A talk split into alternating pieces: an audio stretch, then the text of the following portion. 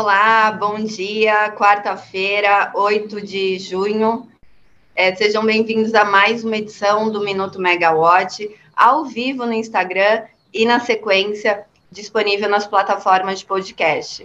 Eu sou a Natália Bezutti, jornalista da Megawatt, e vamos aos destaques desta quarta-feira. Hoje a gente não tem nenhuma novidade, né? Muito quente, o que a gente tem é muita repercussão em cima do anúncio de segunda-feira do presidente Jair Bolsonaro sobre a compensação né, do governo para os estados que zerarem a alíquota do ICMS sobre os combustíveis e também repercussão da utilização do pagamento das outorgas da Eletrobras, do processo de capitalização, tanto na CDE quanto para custear aí essa conta que parece não fechar se o governo é, realmente compensar os estados.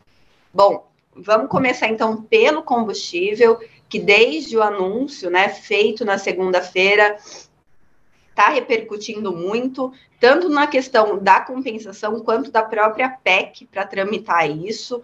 É, o mercado tem feito as contas para entender de onde viria o dinheiro, que não foi muito bem explicado pelo ministro da Economia, Paulo Guedes, também presente no anúncio na segunda-feira. Guedes havia dito que o valor iria de receitas extraordinárias, né, ainda não lançadas no orçamento, e no final do anúncio, ele acabou dizendo aos jornalistas é, que o valor viria da capitalização da Eletrobras. O ponto é, o processo de capitalização ainda não foi fechado, né, não se sabe qual vai ser o montante final, e, como detalhou reportagem de hoje de manhã do jornal o Globo, a capitalização pode resultar aí em 25,3 bilhões. No entanto, o governo estima que vai precisar gastar 40 bilhões para custear a operação de compensação aos estados. Então, de onde viriam os 15 bilhões a mais, né, que faltam para fechar essa conta? Isso se todo o recurso da Eletrobras for é, utilizado nessa compensação. A expectativa do mercado é que o valor extra possa vir de dividendos da Petrobras ou de outras receitas do setor de petróleo. Ontem, o senador Rodrigo Pacheco, para quem acompanhou né, a coletiva, que no fim não foi uma coletiva, foi só um anúncio na segunda-feira, era o mais ponderado ali no seu discurso, né, diferente de Arthur Lira, é, falando muito em conversas ainda e apreciação pelo Senado. É, ontem o Rodrigo Pacheco se encontrou com os secretários da, é, estaduais da Fazenda, né? E ao final dessa reunião, é, o presidente do Concefaz, Décio Padilha, falou que agora a discussão não é mais né, sobre teto de 17%, ou se os estados vão ou não acatar isso é de quais seriam as possíveis formas de compensação pelo governo. O Padilha chegou a citar estados, né? É, três estados, além do Distrito Federal, que ficariam com um orçamento negativo caso a alíquota fosse zerada. Do lado do mercado financeiro, uma possível PEC do diesel, da gasolina, pioraria o risco fiscal é, do país e foi mal recebida pelos investidores e especialistas em contas públicas. Eles entendem que isso levaria a um aumento de juros futuro e do dólar, como apontou já on, é, de ontem para hoje uma reportagem do Valor Econômico que mostra que os contratos de juros futuros, os DI, já tiveram um aumento de 12,4% para 12,57% e o dólar já subiu 1,64%, chegando a 4,87%. Né, como eu falei, os dados foram levantados pelo jornal Valor Econômico na reportagem de hoje e também indicam que isso pode ser um, um possível drible no teto dos gastos.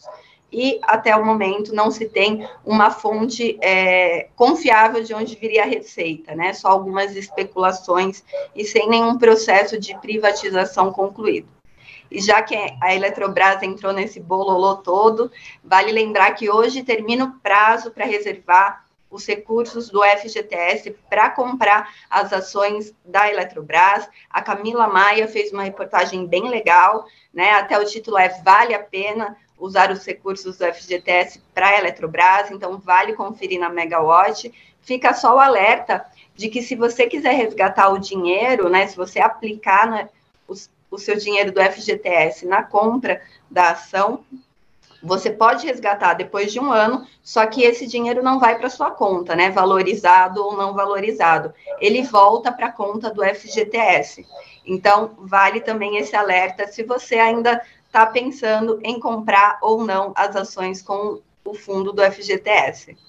Enquanto a capitalização da Eletrobras não é concluída, um outro processo que envolve recursos da Eletrobras também foi adiado até 21 de junho, que é o processo de revisão tarifária da CEMIG.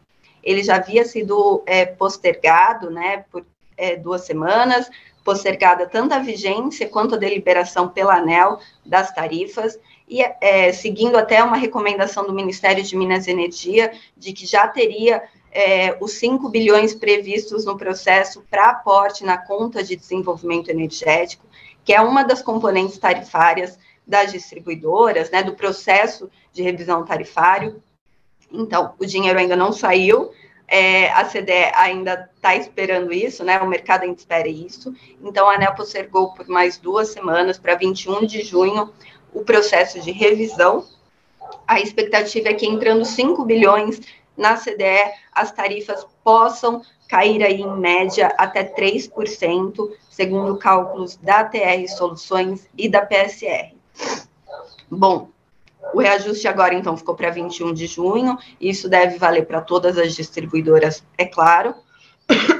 E outro elemento que justificou a postergação do reajuste da CEMIG foi o avanço no PL 1280 do Senado Federal, que trata da devolução do ICMS pago a maior pelos consumidores de energia no contexto de uma decisão do STF, né, que falava que o ICMS não deve compor a base de cálculo do PIS e COFINS incidentes na tarifa. Então, o texto acabou sendo aprovado ontem pela Câmara dos Deputados, por 303 votos a favor e nenhum contra, e agora segue para sanção do presidente Jair Bolsonaro. Desde o ano passado, né, até em função de tudo que vem acontecendo da, é, de crise econômica por conta da pandemia e todas as medidas tomadas, é, os processos já têm com, contado com essa devolução do ICMS, mas a devolução ac acontece muito por tratativas entre a ANEL e a distribuidora. Então, agora, com a sanção do presidente Jair Bolsonaro, é, vai poder ter uma regra definida, né, até pela ANEL mesmo, para que isso ocorra nos processos tarifários. Só para fechar ANEL, ontem também teve uma outra decisão muito polêmica, essa não envolve Eletrobras, mas que aprovou a alteração das car características técnicas das quatro usinas da Âmbar Energia, vencedoras do leilão em outubro do ano passado, leilão emergencial. E essas usinas originalmente estavam previstas para serem instaladas no Mato Grosso do Sul e no Rio de Janeiro. E agora vão ser instaladas ao lado da termoelétrica Mário Covas, né, a termoelétrica Cuiabá, é, no Mato Grosso. Desculpa, gente. Então, é, essa decisão, né, considerou a troca, se houver, como já está sendo comprovado, né, era para ter entrado em 1 de maio e ainda não entrou em operação, não é, considera excludente de responsabilidade, então a empresa está sujeita à multa, mas tem uma outra decisão, e essa sim é toda a polêmica, de uma cautelar é, concedida em 17 de maio, mas que foi derrubada pela diretora-geral substituta Camila Bonfim, é, após requerimentos de consumidores, que considera que as quatro usinas vão poder, é, que a termoelétrica Mário Covas vai poder substituir aí a geração das quatro usinas. Bom, esse assunto foi derrubado, né, pela é, diretora-geral, e agora, até ontem, né, durante a reunião, o diretor Efraim Cruz, que é relator desse processo, foi conversar com o ministro de Minas e Energia, Adolfo Saxida, durante a reunião,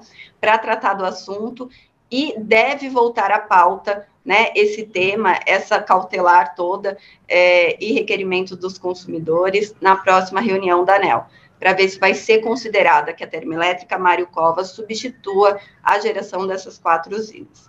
Bom, hoje é dia de ENASE, Encontro Nacional dos Agentes do Setor Elétrico, lá no Rio de Janeiro, o evento em formato híbrido. Muitos agentes do setor estavam com saudade desse encontro, né, de estar presencialmente. O ministro Adolfo Saxida vai fazer uma participação por vídeo, não vai estar pre presente no evento, e a diretora, é, secretária executiva, desculpa, Marisete Pereira, vai fazer a sua participação é, em um dos painéis por teleconferência também. A Camila Maia e o Rodrigo Polito já estão por lá para acompanhar tanto o início do evento, conversando com as fontes durante aí o início, quem sabe tem alguma novidade para trazer para vocês, e vão mandando todas as atualizações e discussões durante o evento que você acompanha na Megawatt. Bom, pessoal, por hoje é só. Quem entrou na metade do minuto pode acompanhar nas plataformas de podcast daqui a pouquinho. Por hoje é só. Boa quarta e até amanhã. Tchau, tchau.